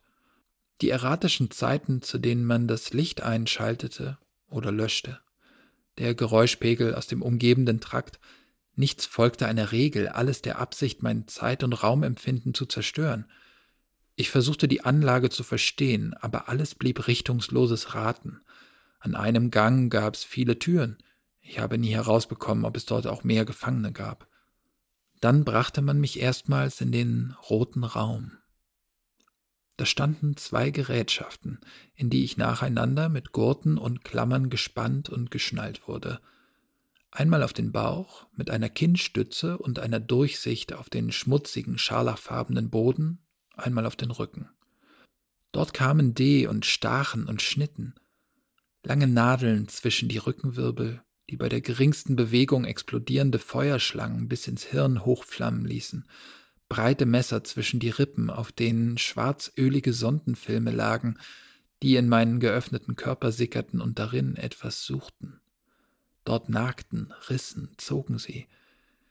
Diese Prozeduren waren das Schmerzhafteste, was ich je erlebt hatte, nicht dumpf wie die Schläge, sondern säureartig, ätzend, brennend. Schläuche in den Hals, Kabel in den Anus, Nadeln in die Uretra. Keine menschlichen Zeugen wohnten dem bei, nur D. Wochenlang sah ich überhaupt keine Menschen. Nur diese D, denen es nichts auszumachen schien, dass ich mich anfangs auf jede Art, die der Körper kennt, schmutzig machte, dass ich kotzte und pisste und schiss wie ein verrückt gewordenes Tier. Es kamen flinke Helfer, Semisentiente, die mich und den Raum reinigten, dann ging es weiter. Endlich erschien ein Mensch mit zwei CC-Polizisten. Ich kannte ihn aus den Frames, und von mindestens einer der konklavenartigen Abendgesellschaften bei Christensen. Er war von mittlerem Wuchs, mit schönem, vollem, rechts gescheiteltem Haar überm schmalen Gesicht. Der Mann sah nicht kräftig gebaut aus, aber mit breiter Nase, wachen, klaren Augen, prononcierten Wangenknochen. Oft auch bei seinen Besuchen im roten Zimmer trug er Anzüge, nicht zu feine und vornehme allerdings, manchmal Kittel, die einen Rang zwischen Arzt und General andeuteten. Das war Kalidasa. Als er das erste Mal dazu kam, redete ich ihn verschliffen an. Ah, was willst du hier? Was sucht ihr? Was denkt ihr? Darf ich erfahren, was der Vorwurf ist? Sidieren, sagte er mit etwas wie Kummer in der Stimme. Der D neben mir schien etwas zu fragen, blinkte, es war leise, bis Kalidasa widersprach. Ja, ich weiß. Er muss bei Bewusstsein sein, sonst erwachen die Geheimgarben in ihm, und dann kommen wir nicht durch. Ich weiß das, aber nicht bei so regem Bewusstsein, oder? Hier vernahm ich eine neue Variante der Ironie, die ich zuerst bei meinem Vater und Thalberg belauscht hatte, die klinische Variante für den Folterkeller. Man gab mir Spritzen. Die Umgebung geriet in Taumel. Ich übergab mich in eine Nierenschale. Dann holten sie, während ich auf dem Bauch in halber Höhe des mächtigen Mannes in der Luft hing, etwas aus meinem Rücken.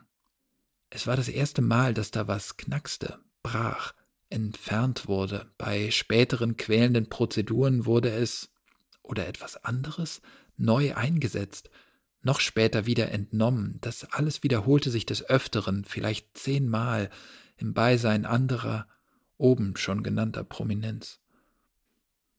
Dass das Objekt wirklich entfernt war, hörte ich immer daran, dass es in eine dieser Nierenschalen fiel. Ein Geräusch, das dem glich, das ich hörte, wenn ich Zähne in so ein Metallgefäß spuckte.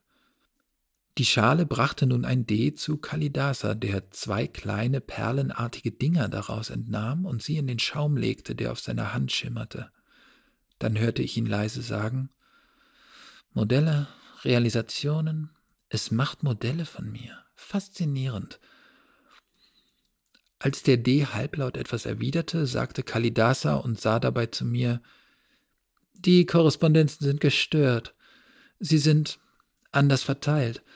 Der hat ganz andere Topos-Programme im Rücken gehabt als unsere. Ganz andere. Das Grundgitter stimmt noch, kartesisch geschlossene Kategorien, aber nicht die, die wir kennen, auch wenn die Entsprechung zu den Kalkülen. Er schüttelte den Kopf und lächelte. Dann sagte er, es bleibt alles erhalten, aber es ist irgendwie allgemeiner. Die Konversionen und generischen Operatoren sind anders bestimmt. Es ist die Programmierpraxis zu einer Theorie, die wir nicht haben. Ich spuckte, schrie. Was soll das sein? Schulstunde, ich rede mit dir, ich rede mit dir, Freund Kalidasa. Er sah mir direkt in die Augen. Ich erkannte eine Mischung aus Bewegtheit und Abscheu, als er mit großer Ruhe und ebenso großer Bestimmtheit sagte Ich rede aber nicht mit dir, Freund. Ich weiß gar nicht, wer du überhaupt bist und wer deine Topoi sind und warum ich ihnen mit der gewohnten Rekursion nicht auf die Schliche komme und warum ich, wieso ich nicht herausfinden kann, was von Arg bei dir gesucht hat und wieso sie es nicht finden konnte und ob es vielleicht doch da ist und wie wir es finden können. Wir, Sisi, Bundwerk, DBK, was immer du willst, die Guten. Ich lachte und brüllte Unklares. Er ließ mich betäuben, diesmal schwer. Ich versank im violetten, haarigen, bauchwarmen. Im heißen Schlaf, der darauf folgte, träumte ich schlecht und dunkel. Von Arg saß auf meiner Brust, mal nackt, mal in der Uniform der CC, presste mir die kleinen Hände auf den Mund und auf die Nase, dass ich fürchtete zu ersticken. Ich riss die Augen auf und war wach, auf einer rollenden Bahre, also keinem Inertial, man setzte auf robuste Technik hier. Ich sank erneut ins Nichts. Das zweite Mal kam ich auf meinem Pritschenbett zu mir. Pfeilbilder wie Nachbilder stachen mir im Kopf herum, als ich mich wusch, als ich zur Toilette kroch, als ich mich dort entleerte, im Schwitzen, Weinen. Pfeilbilder, wie man sie in den Schultutorialen fürs Topos-Coding lernte. Ich hatte etwas wie den Drang, sie zu überprüfen, sie von innen anzusehen, sehnte mich nach Zugriff auf den Ekumen. Funktionale Beziehungen, alle Arten von Abbildungen, Lösungen von Problemen in der Geometrie und der Zahlentheorie, vermittels Kategorien oder Topoi, alle möglichen Konstruktionen der klassischen Mathematik neu bewerkstelligt von Grund auf, dann Detailbildchen, die um meine Fantasie schwirrten wie Motten um eine Lichtquelle, innere Sprachen von Topoi, Bilder zu den Piano-Axiomen, Grothendieck, Topoi, Dieringshofen-Kategorien. Nach einer Weile verstand ich, was ich da tat. Ich versuchte meinem offenbar obersten, jedenfalls ranghöchsten Peiniger die Arbeit abzunehmen. Ich versuchte meinen Kopf zu filzen, eine Razzia meiner Denkordnung vorzunehmen, um herauszukriegen, was bei mir anders war als im Schultopos-Coding, was bei mir von Args Interesse geweckt und dann ihre Bemühungen matt gesetzt hatte. Ich fand nichts. Es war frustrierend. Ich sank zusammen, schlug mit Fäusten auf den kalten Boden, rotzte zähe Tränen, strampelte und trampelte und schrie. Man ließ mich lange genug, wohl wieder ganze Tage in Ruhe, wahrscheinlich wie ich langsam befürchten musste, damit ich mich beruhigte und zu Kräften kam für die nächste Runde. Man wird mich wohl in irgendeiner Form unter Drogen gesetzt haben, vielleicht waren die Pharmaka im spärlichen, pumpigen Essen oder man sprühte sie als Gas in meine Zelle. Jedenfalls kam ich schließlich, ohne jedes Wissen davon, wie ich hingelangt war, in dem harten Stuhlrahmen zu mir, den ich schon kannte, der aber nicht im vertrauten und mittlerweile gefürchteten roten Raum stand, sondern in einem normalen Zimmer, das einen gelblichen Teppichboden aufwies, außerdem zwei Topfpflanzen mit großen dunkelgrünen Blättern, aber keine Fenster. Wieder die Idee, wieder die Sisi, und wieder Kalidasa, der vor mir stand und aussah, als sei er mächtiger und wichtiger als alle, selbst Christensen, so gerade hielt er sich, so durchdringend erforschten mich seine klaren Augen, so fest presste er, wenn er nicht redete, die Kiefer aufeinander, dass seine wie von einem Bildhauer herausgeschlagenen Wangenlinien sich noch tiefer ins hypnotisch strenge Gesicht gruben. Ich möchte dir ein paar Fragen stellen. Gut, sagte ich vorsichtig. Die Aufsässigkeit war mir vergangen. Kalidasa kam einen Schritt näher. Ich sah, dass er nicht völlig glatt rasiert war. Rechts am Hals gab's einen Schatten, darüber eine Rötung. Er rasierte sich wohl nass. Der unheimliche Mann sagte Zeig mir mal, wie man die Einheit einer Adjunktion aus der Co-Einheit gewinnt und umgekehrt. Und zeig mir mal, wie das aussieht, wenn die Funktoren f und g einander bestimmen, in einen natürlichen Isomorphismus. Ich glaubte mich verhört zu haben. Ich soll. Zeig mir, wie man die Einheit einer Adjunktion. Ich japste. Was? Was, wenn. Eine mündliche Prüfung? Du hältst eine mündliche Prüfung in Topos-Coding mit mir ab? Ich hätte laut auflachen mögen, wenn es nicht so bedrohlich gewesen wäre. Der Coder trat einen Schritt zurück und sagte, Zeige, wie man die Einheit einer Adjunktion. Ich hab's verstanden, Mensch, brüllte ich. Wie? Wie soll ich das hier jetzt? Wie soll ich das zeigen, wenn. Anreiz, sagte Kalidasa. Ein D legte seinen stabartigen Arm auf meinen Oberschenkel und versetzte mir einen so heftigen Stromstoß, dass ich mit dem Kopf gegen die Stütze schlug. Mir wurde einen Augenblick schwarz vor Augen. Als ich zu mir kam, merkte ich, dass ich mir auf die Zunge gebissen hatte. Ich sagte etwas entschuldigend Hilfloses wie Moment, Moment bitte. Aber da schrie Kalidasa in unfassbarer Lautstärke, völlig entfesselt, als ginge es nicht nur um mein, sondern auch um sein Leben. Zeige, zeige, wie die verschissene Einheit einer verschissenen Adjunktion aus der Co-Einheit gewonnen werden kann und umgekehrt. Zeig es, sag es. Ich konnte es wirklich nicht, beim besten Willen nicht, und war selbst verblüfft und verzweifelt darüber. Hatte ich doch zuerst vermutet, es fiele mir nur nicht ein, weil es an diesem Ort, in dieser Situation ein so absurder Wunsch war, weil es so sehr nach Unterricht für Kinder schmeckte, statt nach Verhör für vermutete Diversanten, Saboteure und Umstürzler gegen Christensen. Er sah zu Boden, schüttelte den Kopf. sah mich wieder an, wurde nicht schlau aus mir. Eine Geste, kaum merklich, wies den D an, die Stromfolter zu wiederholen. Diesmal war ich darauf gefasst, und trotzdem schlug es mich fast in die Ohnmacht. Als ich wenigstens wieder keuchen konnte, begann ich zu betteln. Bitte, bitte, ich will, ich will ja, ich will's ja versuchen. Ich will, ja. Er fragte mich, ob ich denn wüsste, was eine Adjunktion überhaupt sei. Ich wusste es so halbwegs, was eine Einheit sei, was eine Co-Einheit sei. Auch das wusste ich und stammelte unter Speichelfluss und Husten etwas in der Art. Dann wiederholte er die Eingangsfrage. Ich konnte sie nicht beantworten. Ich bekam es nicht zusammen. Er sagte zu den D, nicht zu mir. Gut, die Teile müssen wieder rein. Man sedierte mich. Ich erwachte in der Zelle. Wieder das schlimme Warten, wieder die Selbstausforschung über Kategorien und übers Topos-Coding, der Versuch nachträglich herauszukriegen, wie die Antwort lauten musste, und danach Bewusstlosigkeit. Und wieder das rote Zimmer, die Operationen. Man setzte mir wieder ein, was man mir vor dem entnommen hatte. Erneute Betäubung, erneutes Erwachen. Kalidasa versuchte es mit einer einfacheren Frage. Ich bin ihm heute noch absurd dankbar, dass er nicht nach meinem Befinden fragte oder in anderer Weise Interesse an mir als Person oder auch nur als Lebewesen heuchelte.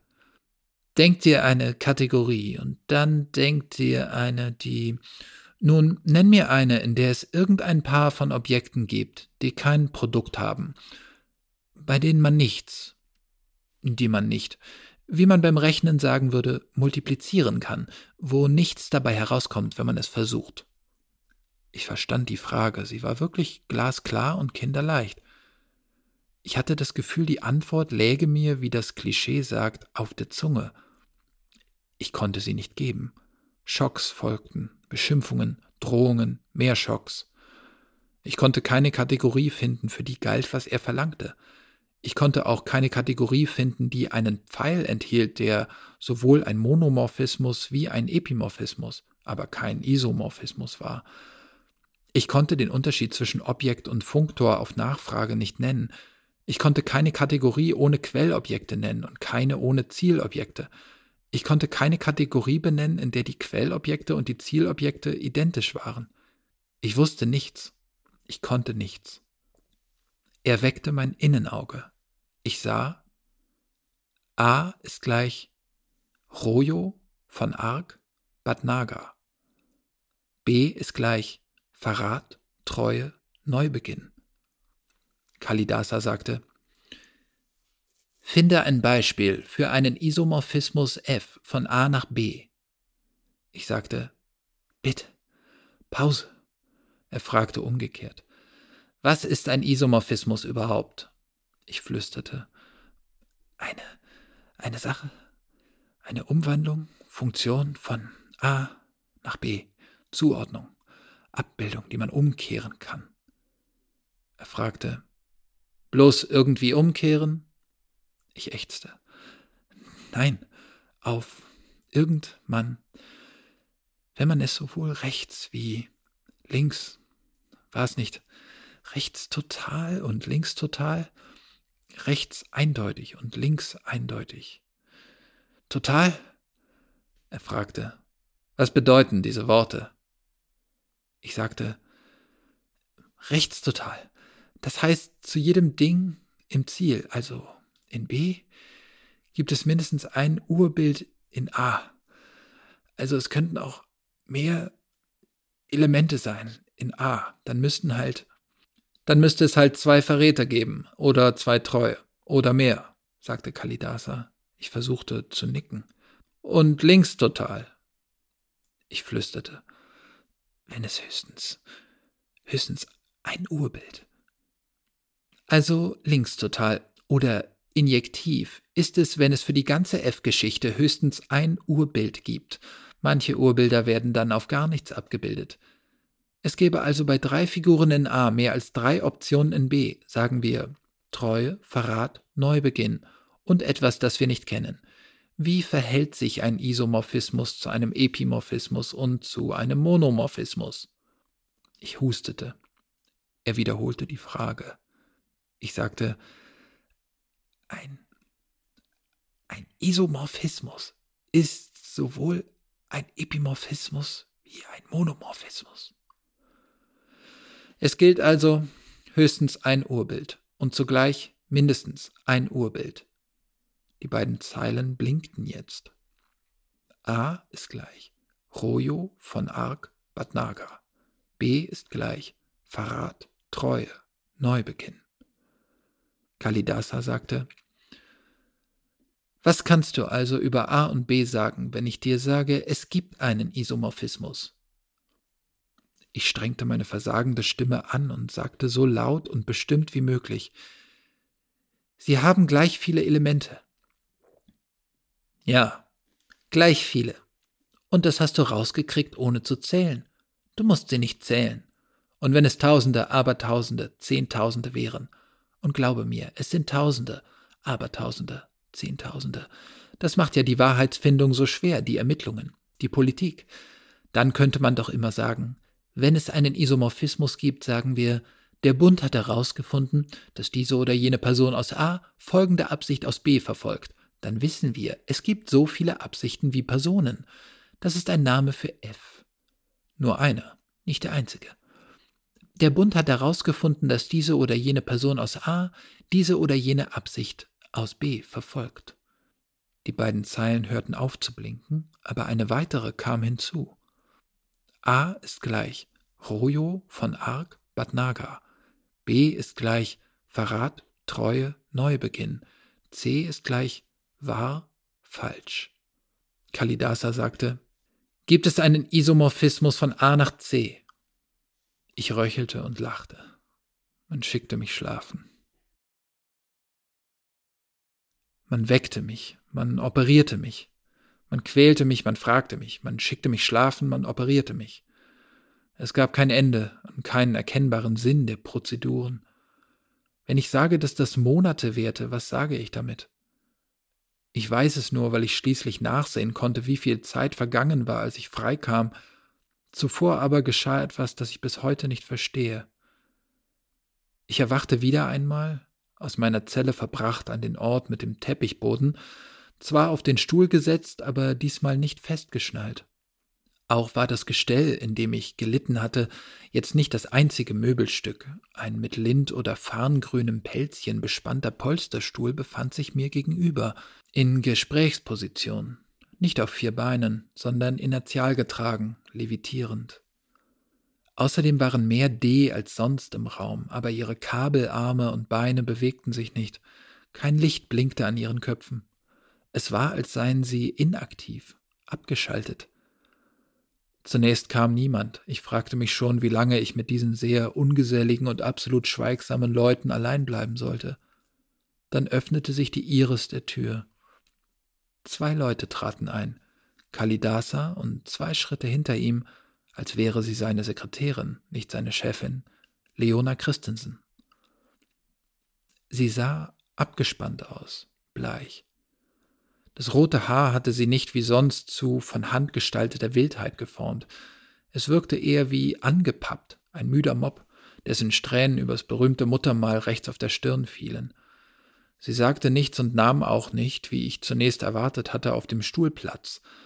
Da setzte sich vielmehr ihr Gehilfe hin und rutschte ein wenig zurecht, während sie hinter ihm stehen blieb und mich in Ruhe betrachtete. Nicht aufdringlich, nicht neugierig, nur so, wie man etwa ein Schriftstück studiert, das man unterzeichnen soll. Gesehen, Christensen. Ich senkte den Blick, wich ihrem aus. Der oberste Topos-Coder des Bundes richtete das Wort an mich. Ich soll nicht mehr fragen. Ich weiß. Aber ich will es noch einmal versuchen. Die Algebra der Zusammensetzung von Abbildungen ist wie welche andere Algebra. Das wusste ich. Die der Multiplikation. Multiplikation von was zum Beispiel? Zahlen. Richtig, sie gleicht ihr. Er schien nicht wirklich erleichtert, das Lob klang leer. Dann seufzte er und sagte, Wenn das so ist, wenn das wie die Multiplikation ist, was ist dann bei den Abbildungen wie die Division? Gab es da nicht mehrere Antworten? Hatten wir das nicht bei einer unserer vorherigen scheußlichen Begegnungen besprochen, er und ich? Auswahl, Bestimmung von. Was war es? Ich wusste es nicht. Ich ärgerte mich, dass ich es nicht wusste. Ich sah zu Christensen, deren Blick aus diesen immer aufmerksamen Augen nicht verriet, was sie wohl dachte. Ich sah wieder zu dem Mann mit dem kantigen Gesicht, mit dem an diesem Tag etwas unordentlichen Scheitel, der aussah, als wollte er Christensen nicht allein die Bürde zumuten, weniger als optimal frisiert zu sein. Ich sagte, keine Ahnung, wirklich nicht. Ich weiß, es gehört zu den Anfangsgründen. Es gibt mehrere Antworten. Oder es ist Kinderkram. Meine Mutter hat's mir in einem Garten erzählt, als ich kaum laufen konnte aber ich weiß es nicht mehr. Aber wenn du. Er beugte sich leicht vor. Ich erkannte eine Unruhe in seiner Mimik, die mich verblüffte. Hatte er Angst? Um wen? Um was? Um sich? Christensen legte ihm sehr sanft die Hand mit den beiden großen Ringen auf die Schulter und sagte, wie man jemandem eine lässliche Sünde vergibt. Lass gut sein, Frederik. Was willst du tun? Ihn weiter foltern? Wenn er wüsste, was du ihn fragst, er würde es dir nicht nur sagen, er würde es singen und er würde dazu tanzen. Kalidasa setzte ein unglückliches Lächeln auf. Es sah gar nicht uncharmant aus. Christensen sagte, Lass uns allein. Ich will mit ihm reden. Kalidasa drehte ruckartig, erkennbar alarmiert, den Kopf zu seiner Chefin und sagte, Aber das, wenn er, das ist ein, wir haben ihn von keinem, er ist nicht überprüft, er könnte, schau ihn an, sagte sie und schaute mich dabei selbst an. Der kann nicht, was du von ihm willst, selbst wenn er es wollte. Lass ihn wenigstens fixieren, bevor du. Aber der Mann, obwohl er noch eine Widerrede im Mund führte, stand schon auf, und sie wirkte ungehalten, als sie sagte, wenn er mich umbringt, hab ich's hinter mir, glaub mir, ich kann mir Schlimmeres vorstellen. Kalidasa eilte aus dem Raum, ohne sich umzusehen. Ich schwieg und dachte wirres Zeug. Sollte ich sie widerlegen, mich auf sie stürzen, mit ihr kämpfen, bis mich die D töteten? Es war ein lächerliches Denken, das wenigstens erkannte ich. Dann sagte sie, Du hast mir mehr geholfen als die meisten meiner Leute, weißt du das? Du hast mir gezeigt, dass Laukanens Programm uns überleben wird dass die alten und robusten Pläne die besten sind, dass ich mich sogar auf Tote verlassen kann, auf deine Mutter nämlich. Voller voliticistischer Ideen war sie, wusstest du das? Eine Anhängerin dieses, dieses lästigen Menschen da, aber eine tadellose Forscherin, mehr solche Abweichungen wie ihre, und wir wären auf Kurs. Dagegen Frederik, er meint es gut, aber als Forscher ist er nur ein Angeber. Weißt du, wie schnell er dir dein Geheimnis entreißen wollte? Er hat's mir versprochen. Zwei Wochen. Zum Glück glaube ich sowas nicht mehr. Ich reagierte nicht, sondern schaute auf die Knöpfe ihrer weißen Uniform. Sie waren golden, spiegelten mein Gesicht. Dieses Gesicht sah grotesk aus, armselig, eingefallen, aber irgendwie auch interessant, wie ein schlaues Insekt. He, hier oben bin ich, sagte sie leise, nicht ohne Humor. Ich schaute sie an, sie fuhr fort. Zwei Wochen, hat er gesagt. Gib mir zwei Wochen.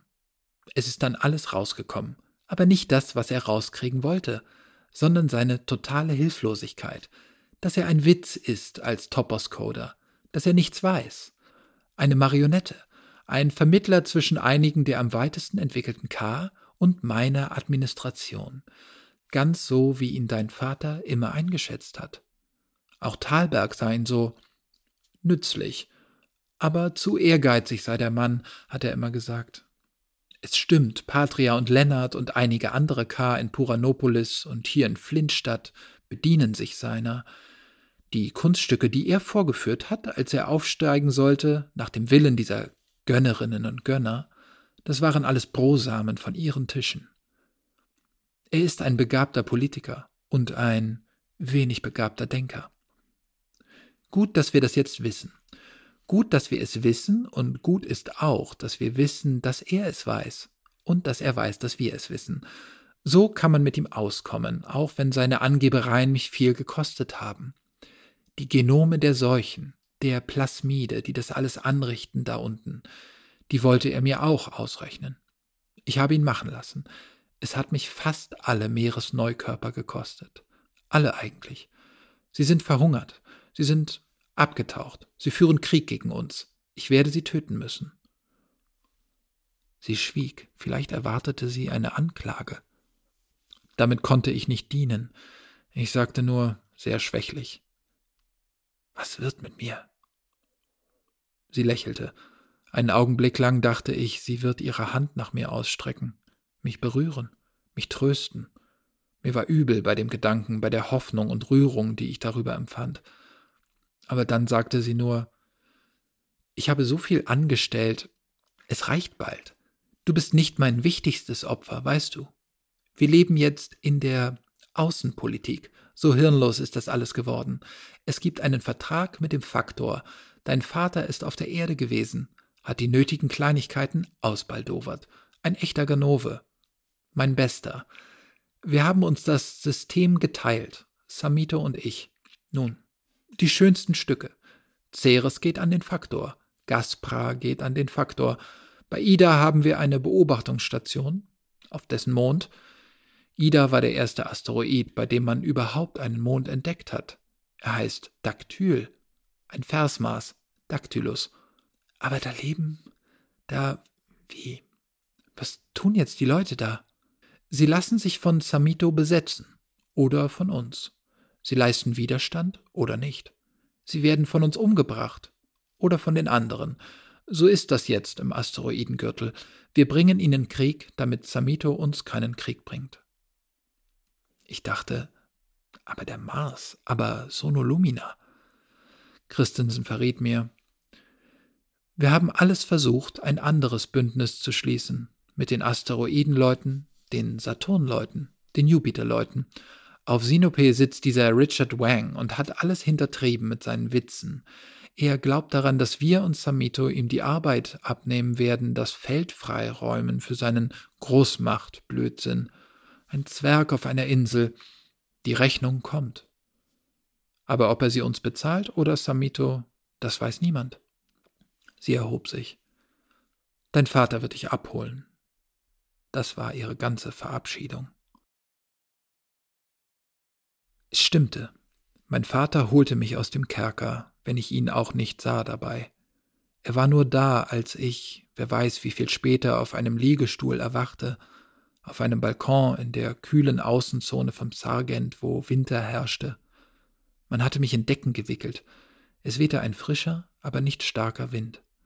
Ich glaube, ich kam mit einer Art Schnappen nach Luft zu mir, wie ein Fisch an Land. Dort stand er im Pelzmantel mit Mütze, der kompakte Mann mit dem Schnurrbärtchen und den flinken Augen, und sagte Versuch nicht aufzustehen. Man wird dir helfen, wenn du das willst. Man hätte mir früher helfen sollen, sagte ich und streckte wie ein Kind die Zungenspitze heraus, um damit eine Schneeflocke zu fangen. Er reichte mir eine Dose aus Weißblech. Darauf war eine Orange abgebildet. Die Dose lag kühl in der Hand. Ich verzog das Gesicht, weil die Geste eine Zumutung war. Orangensaft, ja, den hatte ich als Kind geliebt, aber das hatte mir meine Mutter gegeben, nicht er, nicht dieser Folterknecht und Freund von Folterbefehligern. Ich trank den Saft dennoch. Der Stich der Süße war derselbe. Es tat weh und es tat gut. Ich dachte, wenn meine Mutter noch leben würde, sie würde ihn verlassen, diesen Unmenschen, der glaubt, es sei irgendetwas wieder gut gemacht, weil er mir Orangensaft bringt. Mein Vater kam noch einige Male an meinen Genesungsort. Wir redeten, aber kein Gespräch war mehr so ehrlich wie das kurze, harte gleich am Anfang. Ich hatte anderes zu tun, als mich ihm zu offenbaren oder ihn zu verstehen.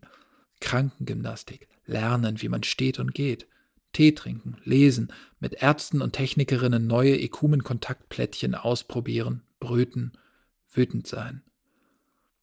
Gewiss, ich hätte meinem Vater viel zu sagen gehabt. Dass ich schwieg, sollte ihm zeigen, dass er es nicht wert war. Ich warf ihm bei mir, für mich, im Stillen die Gefangenschaft vor und die Qualen. Ihm, nicht Kalidasa, nicht der CC-Leitung, nicht Christensen. Wenn das, was die erste Delegierte gesagt hatte, die Wahrheit war, und sie hat mich nie belogen, sie hat vielleicht sogar uns alle, den Bund, nie direkt belogen, diese merkwürdige Diktatorin, auch wenn wir nicht immer verstanden, was sie sagte und eben das dann im Ergebnis fast wie eine Lüge war, wenn es also stimmte, dass mein Vater von Anfang an die richtige Meinung über Kalidasa gehabt hatte, wenn überdies stimmte, dass meinem Vater klar gewesen war, dass auf diesem Wege überhaupt nichts zu erfahren sein würde, dann war alles unnötig gewesen. Die Schläge, Tritte, Stromstöße, Befragungen, das Warten, die Schulaufgaben, die Quälerei. Er hätte mich erlösen können. Aber eine Demonstration der Richtigkeit seiner Ansichten über den Scharlatan war ihm wichtiger gewesen. Meine Rückkehr in die Frames konfrontierte mich schnell mit einschneidenden Veränderungen, die seit meiner Verhaftung stattgefunden hatten. Die Aufteilung des Asteroidengürtels zwischen Samito und uns hatte sich genau so vollzogen, wie Christensen mir das geschildert hatte, allerdings mit weiter ausgreifenden Folgen, nämlich Folgen für sowohl die Jupiternahen wie die Hilda-Brocken. Bad Naga hatte umfangreiche Untaten gestanden, interessanterweise auch solche im Auftrag des Faktors – und war dafür hingerichtet worden. Man formulierte dies allerdings vager. Es war die Rede von Begünstigung irdischer Fonds, damit man Samito nicht direkt als Handelnden benannte und die mit viel Geschick und Heuchelei entspannten Beziehungen zwischen dem Räuber und uns nicht wieder aufs Spiel setzte. Von Ark war nie in den Frames erschienen, um sich zu verantworten. Aber auch von ihr gab es Geständnisse, zumindest lange dokumentarische Strings über Manipulationen und Transaktionen, speziell in unserem Wirtschafts- und Rüstungsleben. Man hatte die K inzwischen gelöscht. Es gab allerdings Gerüchte, man könne eine wie sie niemals ganz beseitigen. Erstaunt war ich darüber, dass eine kleine Wiederholung des Laukanen-Aufgebots stattgefunden hatte, diesmal für die kontinuierlichen. 2K, Patria und Lennart waren zu Delegierten zweiten Ranges ernannt worden. Lennart, stellte sich heraus, war nun mein Vorgesetzter.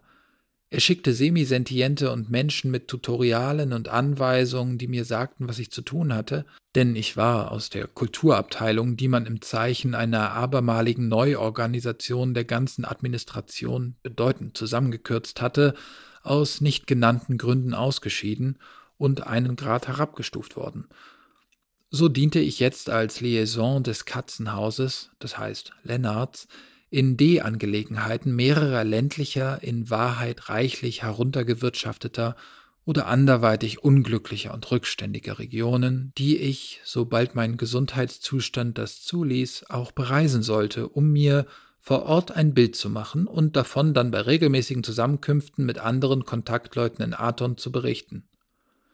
Ich hätte schmollen können, aber die Seele ist elastischer, als man wohl glaubt.